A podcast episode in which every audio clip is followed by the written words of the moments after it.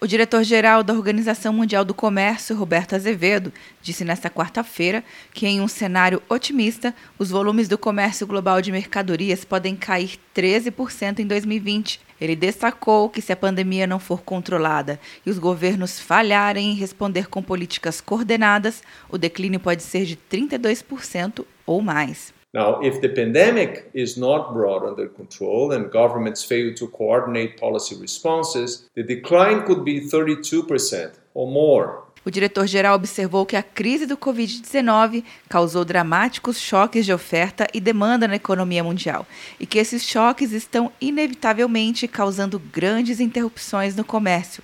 Azevedo disse que a crise econômica pode ser pior em comparação à crise de 2008 e à Grande Depressão de 1930. Para ele, dois fatores são determinantes para recuperar a força da economia: a rapidez com que a pandemia é controlada e as escolhas políticas dos governos. Quer um ano sem mensalidade para passar direto em pedágios e estacionamentos? Peça a Veloy agora e dê tchau para as filas. Você ativa a tag, adiciona veículos, controla tudo pelo aplicativo e não paga mensalidade por um ano. É por tempo limitado. Não perca. Veloy. Piscou, passou. De Brasília, Luciana Castro.